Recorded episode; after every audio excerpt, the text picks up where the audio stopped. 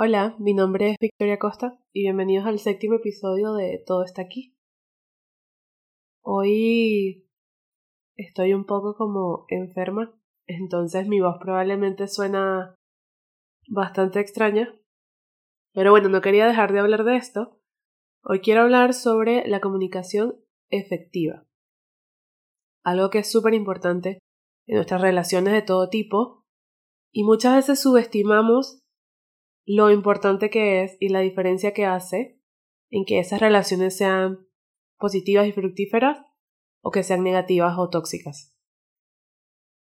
Básicamente la comunicación efectiva es decir lo que piensas, lo que quieres, tus expectativas sobre alguien o una situación o algo y que la otra persona las escuche y entre comillas las entienda, ¿no?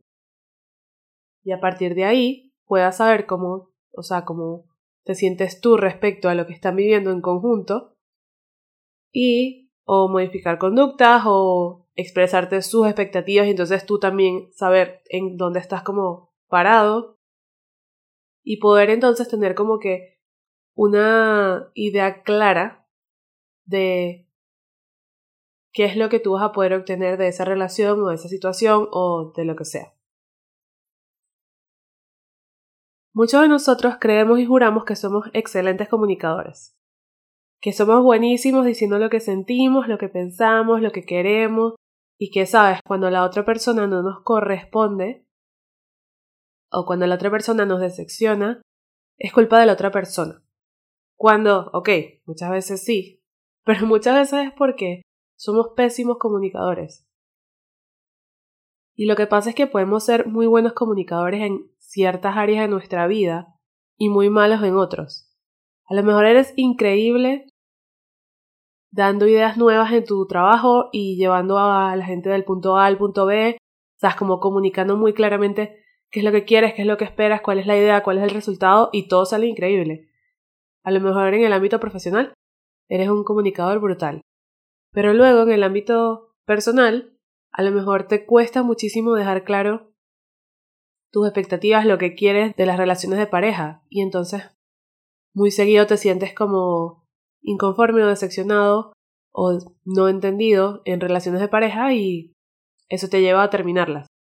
O quizás tampoco eres tan bueno comunicándote en tus relaciones de amistad y muchas veces sientes que tus amigos no te entienden completamente, no entienden completamente qué es lo que necesitas de ellos de forma emocional y de nuevo te sientes como solo.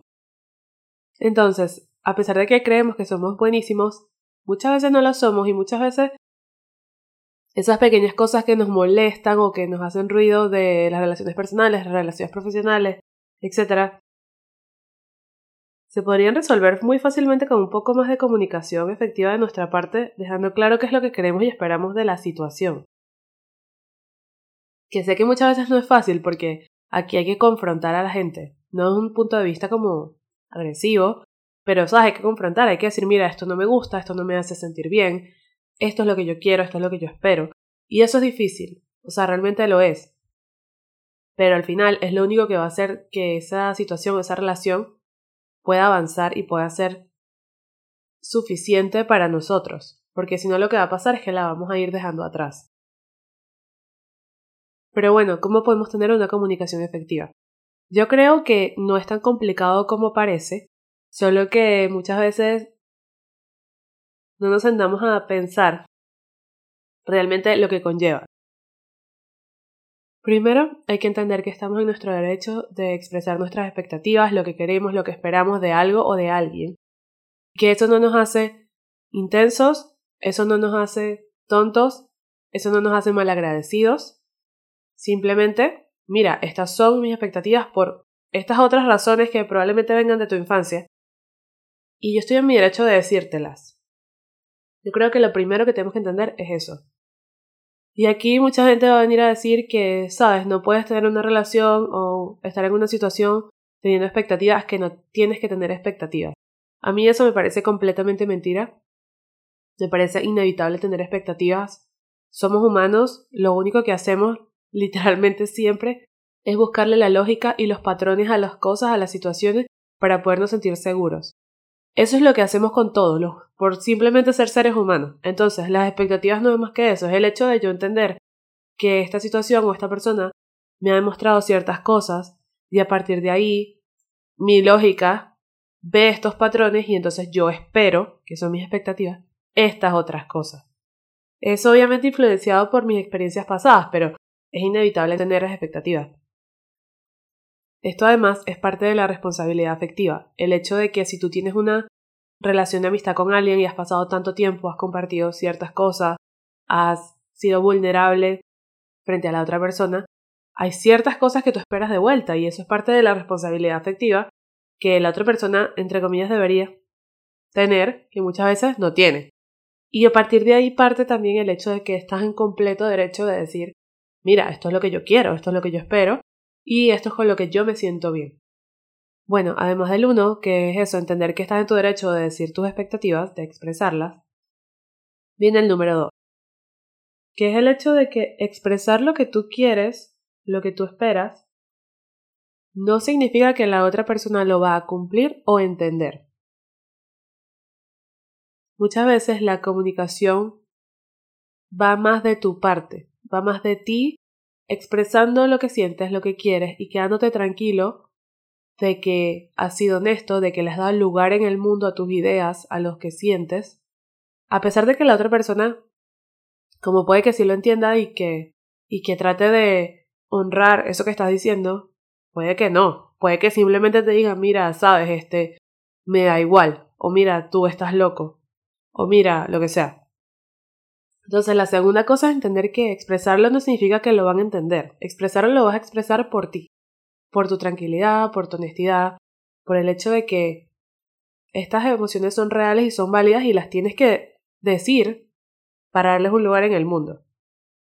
Entonces, lo primero es entender que puedes decir lo que sientes, está en tu derecho. Lo segundo es entender que la otra persona puede que te entienda o no. Y lo tercero es que esto no es una pelea.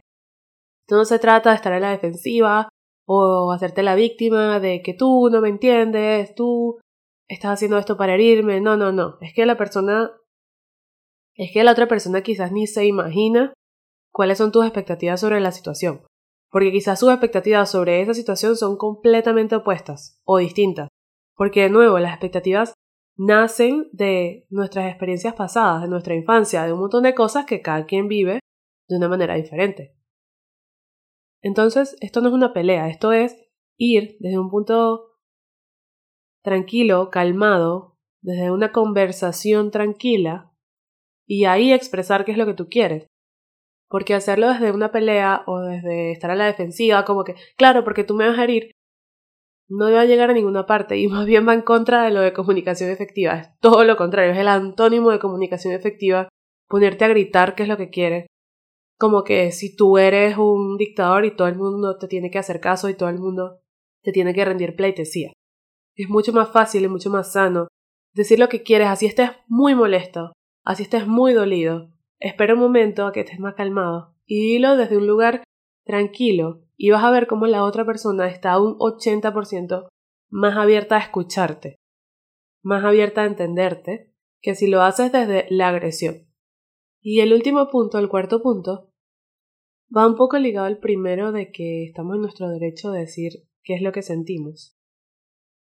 Porque muchas veces a la otra persona no se le da bien ser vulnerable o siente que eso es un síntoma de debilidad. Y la otra persona va a tratar en la manera de lo posible de evitar una situación en la que va a haber una conversación incómoda porque estas conversaciones son incómodas, porque estás confrontando a la otra persona, estás hablando de tus sentimientos, son incómodas. Cuando la otra persona siente que comunicarte desde la vulnerabilidad lo hace débil, va a tratar de poner todas estas trabas para que esta conversación no pase y te va a hacer sentir a ti que estás incomodando, que esto es una tontería, que esto está molestando, que esto no tiene sentido, que no vale la pena, que para qué. Y aquí es muy importante entender lo que hablamos antes también, que esto lo estás haciendo por ti. Porque tú necesitas comunicar lo que sientes, porque necesitas dejarlo claro. No somos niños, no somos niños de 15 años en los que uno está suponiendo y adivinando qué es lo que la otra persona quiere, qué es lo que la otra persona siente. No, no, no. A ver, que todos somos adultos.